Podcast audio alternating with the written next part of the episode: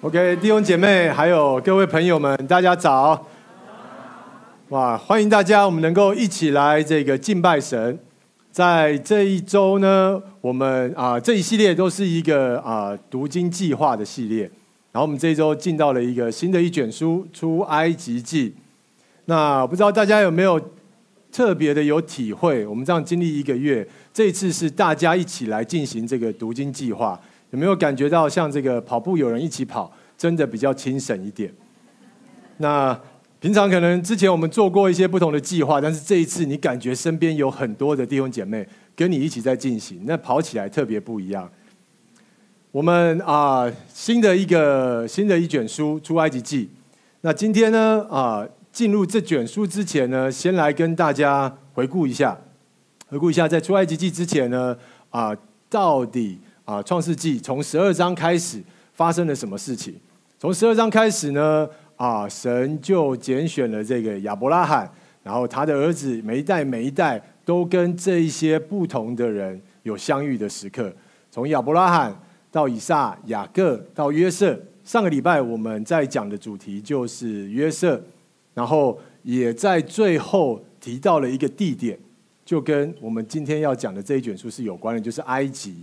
那个时候发生了饥荒，所以啊，约瑟因为神的带领，他提早了到了埃及那地方，之后也当上了这个宰相。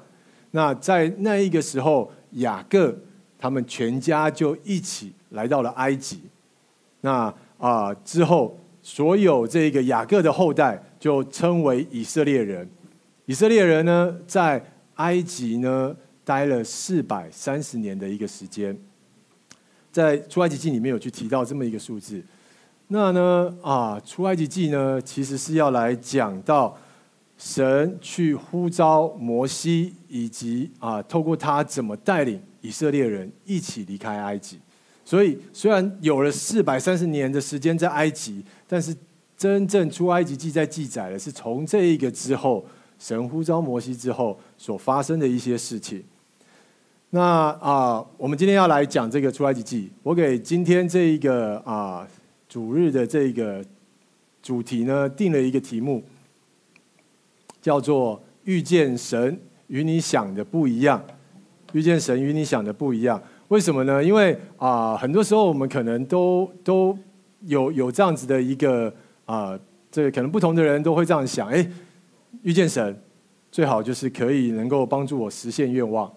然后实现愿望之后呢，就是各自安好，各自安好就是神灯就他就这个这个阿拉丁就回到神灯里面，你就有你的生活继续进行，好像是一个这个画面，就是哎，你有什么期待，你有什么愿望，然后神能够实现。但是我们从圣经里面我们会看到，当人去遇遇见神之后，那一个不是一个这样子一个阿拉丁故事的这样一个画面。当人去遇见神，我们在从创世纪开始，我们就会看到这么一件事情：一旦这一个人他去认识到神了，他对神有了一些认识之后呢，他的生命会走一条不一样的路，特别是有别于那个世界的一个路。我们举几个例子来说，亚伯拉罕，亚伯拉罕他遇见神之后，本来那一个世界大家过的方式就是留在。那一个大的城市里面，依靠着大家共同的资源，依靠着你的家族人脉都在那边，会更好的能够生活下去。但是亚伯拉罕遇见神之后，神呼召他离开了大城市，到了非城市的一个地方。这是亚伯拉罕遇见神。然后还有一个，还有一个故事，其实啊、呃，是我特特别特别喜欢的一个故事，很小的一个人物，叫夏甲。夏甲，他是亚伯拉罕他们家里面的一个奴婢。那夏甲呢，他有一天在那一个家里面一直被虐待，一直被苦待，然后他逃离了。就在他要回到他，他是一个埃及人，就在他快回到埃及的时候呢，遇遇见神了。那神呢，告诉他什么？你回去继续被苦待。神叫他回去那个地方。因为神要他离开的时间，得自由的时间，有他的计划。真正他出来的时候，就是一个他真的可以成为一个自由人的时候。所以夏甲遇见神，他走了一条不一样的路。还有雅各，也都是之前在主日里面 Kevin 跟大家提到的。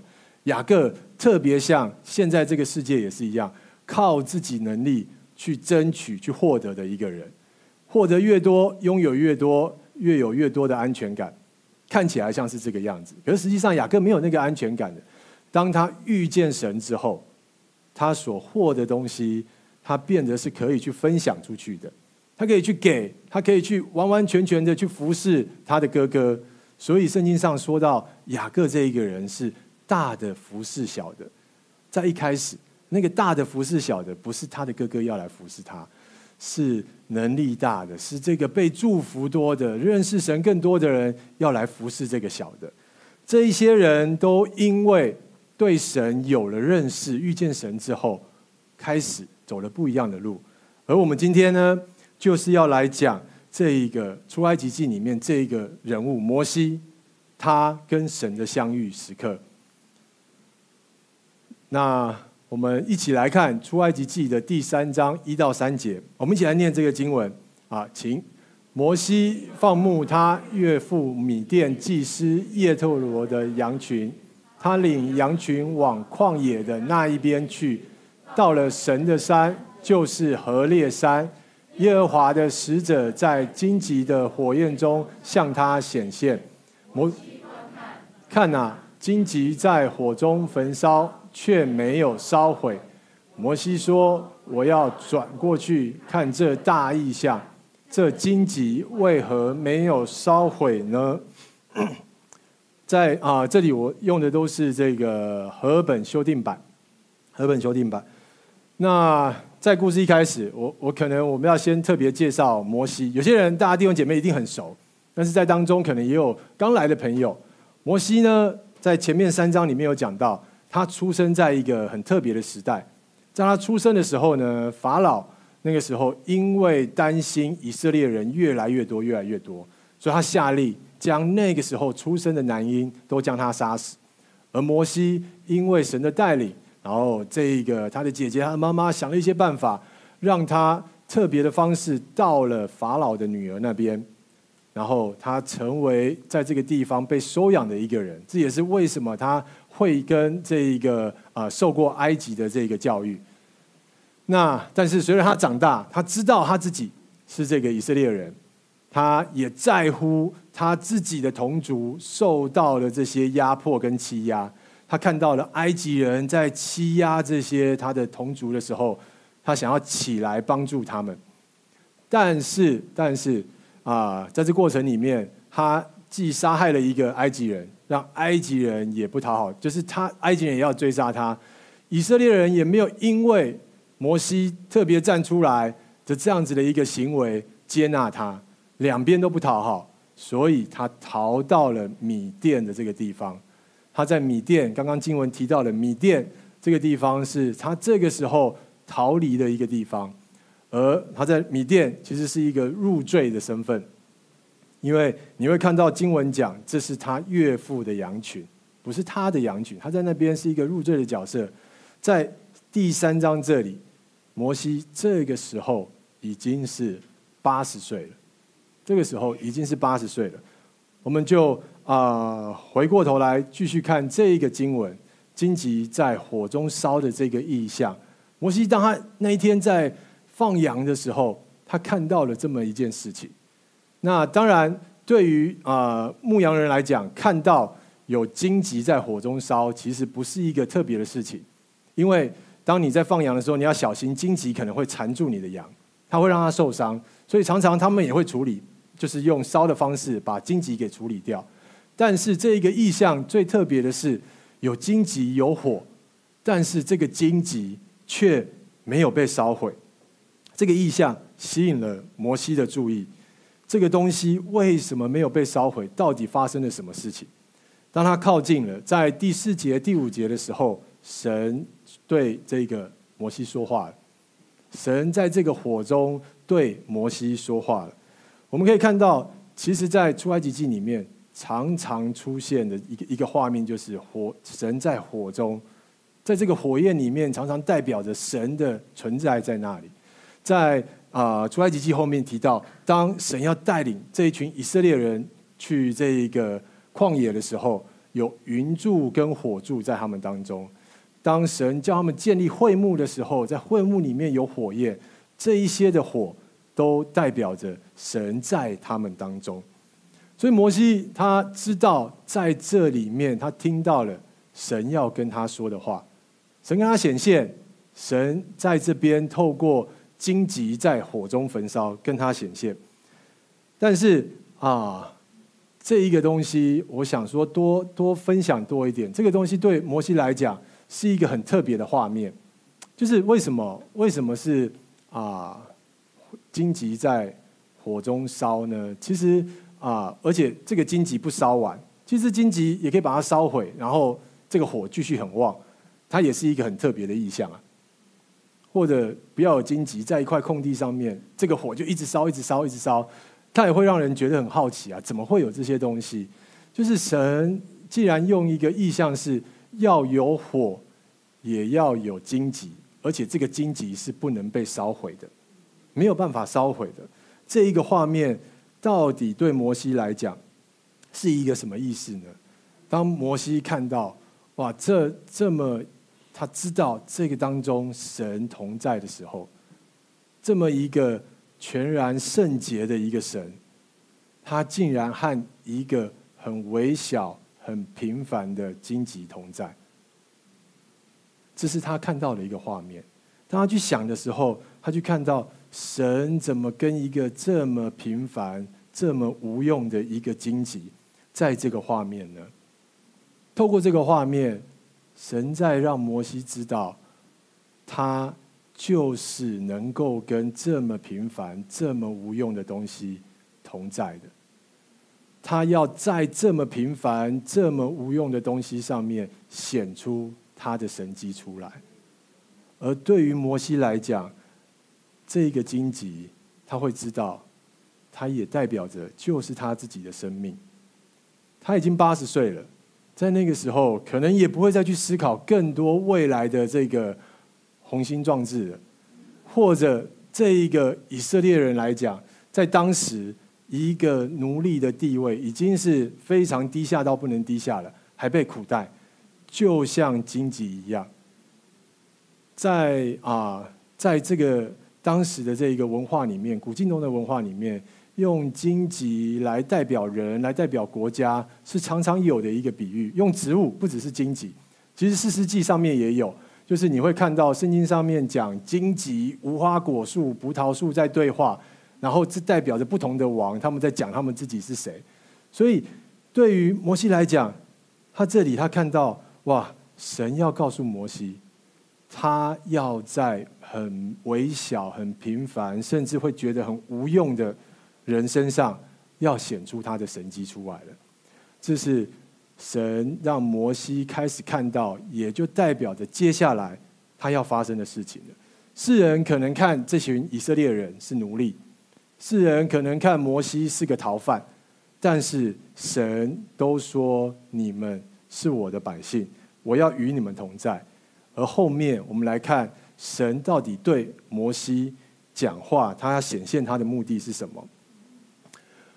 到第九节到第十节，因为今天会整个来看这个出埃及记的第三章有点长，所以我会我会跳过一些跳过一些这个叙事的经文。第九到第十节，他这么说啊，现在看呐，以色列人的哀声达到我这里，我也看见埃及人怎样欺压他们。现在你去，我要差派你到法老那里，把我的百姓以色列人从埃及领出来。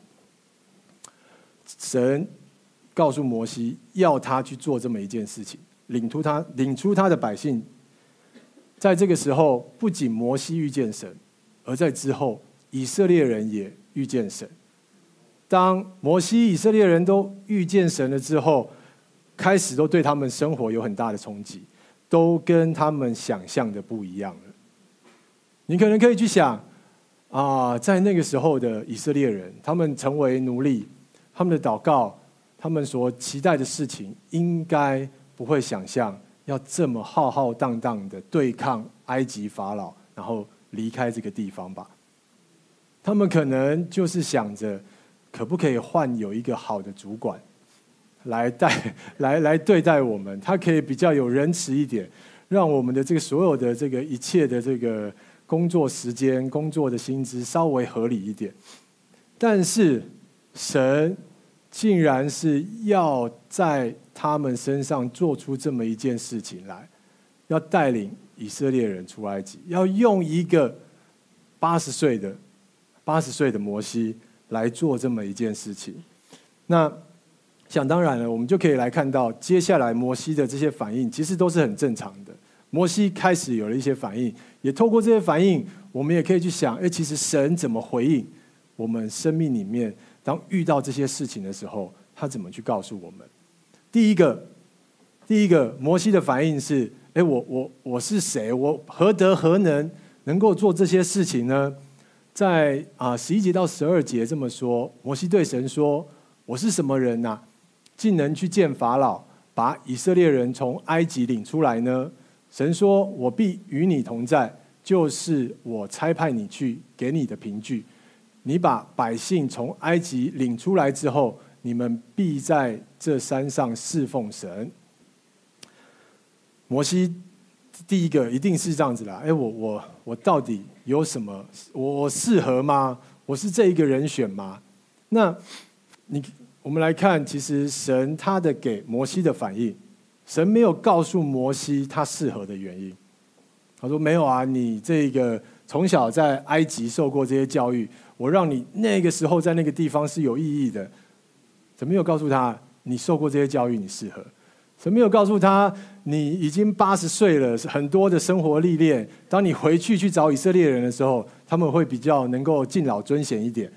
神也没这么说，神也没说哇，我看你是一个非常有正义感的人，而且又勇敢的人。你年轻的时候为你的同胞出过气，所以你是一个适合的人，都没有。神没有没有去告诉他，你可以的，我相信你可以的。神不是这么说的。神接受摩西对自己的怀疑，因为这真的是事实，这真的是事实。他真的没有办法去做这么一件事情。神告诉他，重点不是在你身上，重点是在我会与你同在。这很颠覆我们的想法。很多时候，人的思维，人的思维是看自己的履历，但是神的呼召从来都不是看过去。不论啊、你过去失败也好，成功也好，过去的失败也就是在过去的失败，过去的成功也不代表未来的成功。神谈呼召都是未来的，都在谈你未来的一个一个一个意向。神要告诉摩西是信心不是放在你身上。而是因为有神与你同在，信心是放在这么一位神，这么一位神，他可以在荆棘里面烧着，但是不会伤着这一个荆棘。而且在这里后面，神还给了摩西一个证据，说：“啊，我一定与你同在。”这这个证据不给还好，给了会让人觉得更更是纳闷。他就说：“啊，到你。”百姓，你把百姓领出来之后，然后你们在山上侍奉我的时候，你就会知道了。这感觉像什么呢？感觉像我跟一个人说：“哎，我觉得你适合念设计。”等到你未来当一个建筑师的时候，你就知道你适合了。就是这这好像不能当做我现在的一个凭据。我现在根本看不到未来是什么。但是神的回答真的给很不安的我们，其实是一个很大的安慰。首先，神一直在告诉我们的是，他的焦点是在未来。未来我们没办法把握，但是他调整了摩西的目光的焦点，看向未来。很特别，他跟一个八十岁的。老人在谈未来，很多时候我们会在跟年轻人谈未来，但是对神而言，他跟一个老人谈未来这件事情已经不是第一次做了，在亚伯拉罕的时候就已经做了这么的事情了。对神而言，时间是一个很特别的事情，任何的时间、任何的年纪，神都可以跟他谈未来。因为在神看来，那个生命的死亡的结束，并不是一个唯一的结束，还有后面。所以，神跟亚伯拉罕可以谈到他的子孙的事情。对神来讲，他让我们的目光是要放在未来上面。再来，神应许与人可以去同在，他不是在摩西自己觉得自己非常有能力的时候这么跟他讲。他就是在那一个困境的时候的我们跟我们讲的，以色列人在这个时候最困苦的时候，最地位非常低的时候，神说我会跟他同在。神跟这一个摩西在八十岁，自己觉得可能接下来的生命就是这样子继续进行着的时候，神说我会跟他同在。神的回答真的安慰。不安的我们，很多时候我们可能会觉得，我们得怎么样子，神才会出现在我们的生命里面？没有，神用这一个在火中燃烧的这个荆棘的意象，让我们看到，就是这么一个情况之下，这么一个平凡的荆棘里面，他也要跟他同在，而他不会伤着这个荆棘。他要在这当中显出他的神迹出来。神这么的回答我们，当我们去怀疑我们自己的时候，而接下来我们再来看看第二个摩西要问的问题。摩西第二个问的是：那啊、经文在十三节这里，我来念。摩西对神说：“看呐，我到以色列人那里，对他们说：你们祖宗的神派我到你们这里来。他们若对我说，他叫什么名字？”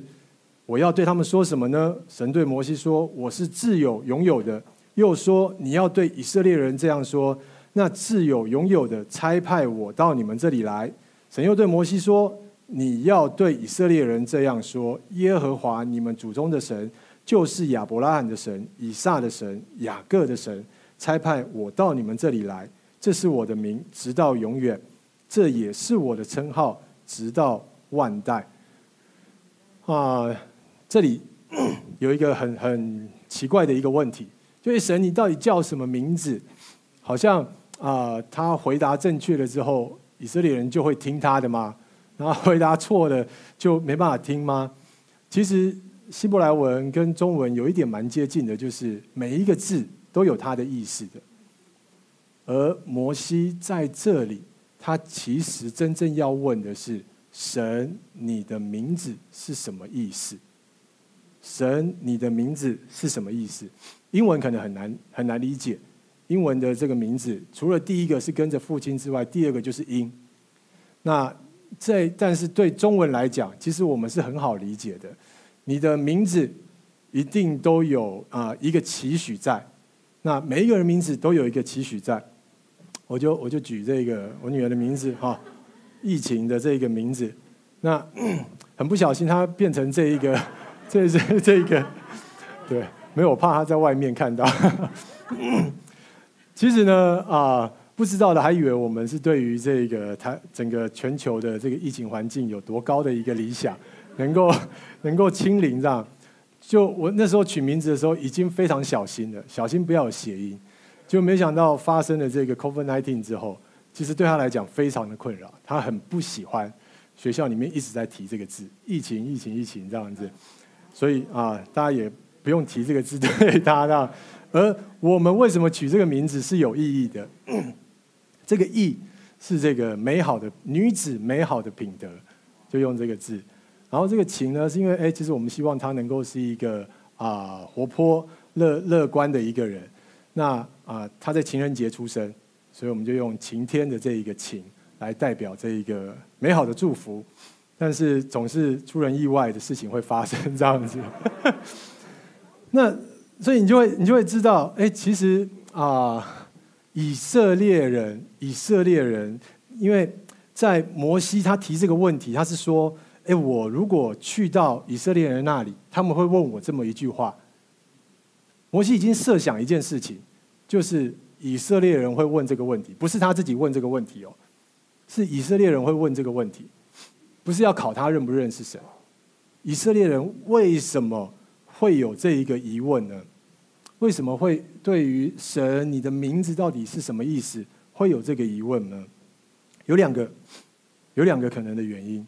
一个呢，当然就是他们已经四百三十年，我们会看到创世纪到啊最后一次看到神跟人的对话在约瑟的时候，然后现在跳出来了，当中隔了这么久，而这当中他们啊的状态是越来越糟，然后甚至还遇到了这一个整个。整个这个政府的制度呢，是要这个杀害男婴的。那他们会想，神，你到底是一位什么样的神？当我在经历这些的时候，神，你是一位什么样的神？你现在出来又是什么意思呢？这可能的一个原因。再来，还有一个原因是在埃及的那一个文化里面，它是一个多神信仰。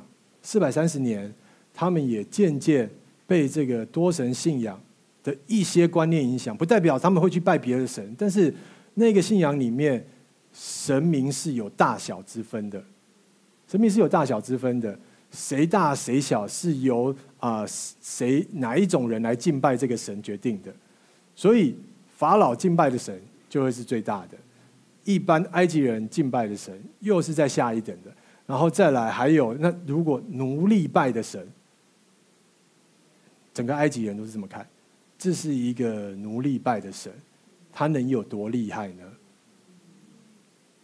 他就算不这么相信，在旁边一堆人都这样子，好几年来的都没听到神的声音，一直被这种事情给影响。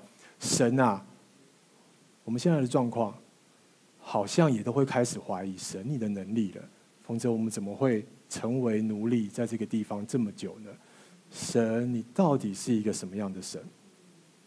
而在这边，神对摩西说：“我是自有拥有的，我是自有拥有的。”在这里，我很想简单的来跟大家去分享神怎么回应他的啊这些疑惑。当然，要从希伯来文可以讲很多，但是我想很简单的来去讲。如果我们知道以色列人的疑问是这些的话，神要回答的只是告诉他们我的存在。当然，我是自有拥有的，这最直白的分法就是 I am who I am，我就是我，就是你没有办法用其他东西来定义我。我的过去，我的未来，我将来，我将会成为那一个，是你没有办法用其他的东西来去定义的。我的身份。不是根据你的身份来定义的，我的能力不是根据你的想象来定义的，相反的，是神决定了我们的身份。那跟埃及的信仰是差很多的，是神决定了我们的身份是谁？神说了：“你们是我的百姓，你们不是奴隶。”神决定了以色列人的身份。在那个时候，他们被这些事情影响。其实现在的我们，虽然我们不是在啊、成为什么奴隶，但是我们也有一些想法，其实也限制了神。我们可能用我们自己的理性、用科学、用经验，限制了神是一个什么样的神，神能够做什么样事情的神。神在这边对摩西的回答就是：我就是那个自我。拥有者，自有拥有者，没有办法，而没有办法由其他的东西来去定义它。但后面的经文，神会很清楚的来解释，他是一位什么样的神。从第十六节一直到第二十二节，我们接下来来看，神是一位什么样的神。那其实这是一个啊、呃，我们可能不常去问的一个问题。在我们的信仰里面，我们可能更喜欢问的是 “how”，哎，到底我可以怎么做？到底我生命可以怎么过？但是在这个时间点，有一个问题可能比 “how” 还重要，是神到底是一个什么样的神？当我们越对他有认识的时候，他会渐渐的影响我们是一个什么样的人。好。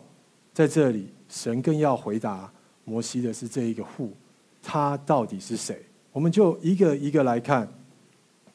从啊、第十六节，我们一起来念这边每一个在讲神，他是一个什么样的神？十六节，请你去召集以色列的长老，对他们说：耶和华你们祖宗的神，就是亚伯拉罕的神、以撒的神、雅各的神，向我显现，说我实在眷顾了你们，眷顾你们在埃及的遭遇。神。他在告诉摩西：“我是一个永不改变、眷顾人的神。神做事的方法总是会有新的。他的永不改变是指他的属性，他的属性，他是一个恩典的神，他是一个公义的神。这些东西不会随着时间、随着状况而改变的。他不会随着创世纪遇到了亚伯拉罕，而到了出埃及记，到了埃及这个地方就改变了，没有。”在亚伯拉罕所经历到的神，当他不知道未来该怎么走的时候，他经历到了这一个神。以撒在他差一点生命快要没的时候，他经历到了神给他特别的预备。雅各他经历到了神，神在跟摩西讲，这些你的祖先所经历到的神，你们也一样会经历。不仅是你们，而是对于每一个在后代我们去认识神的人，都一样会经历到神的名是这个样子的。这也是为什么，哎，其实我们会继续的能够去看创世纪这么久远的故事，因为在这里面，神是这样子的形式，到现在他也告诉我们，他会是这样一位神，他听我们的祷告，他眷顾了，他会行动。神是一个这样子的神。接下来我们继续来看，在十七节到二十节啊，这里我来念比较长。我也曾说要把你们从埃及的困苦中领出来，往迦南人、赫人、亚摩利人、比利洗人、希未人、耶布斯人的地区，就是到牛奶与蜜之地。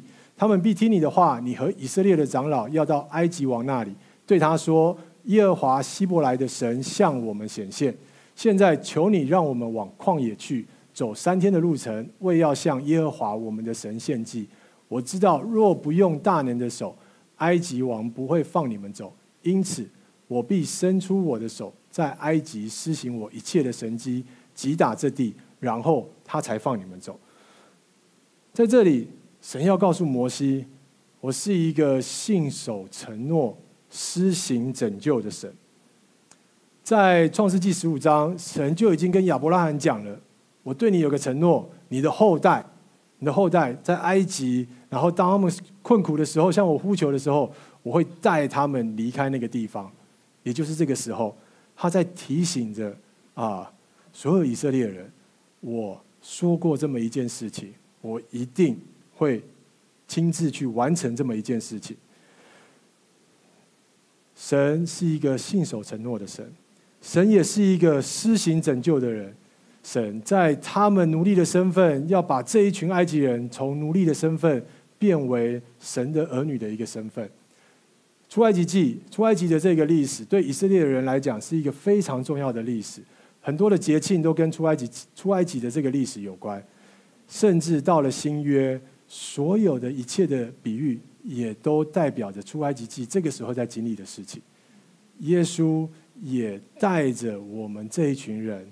从奴隶的身份拯救我们，成为神的儿女的身份，这是在新约的我们，我们正在经历的事情。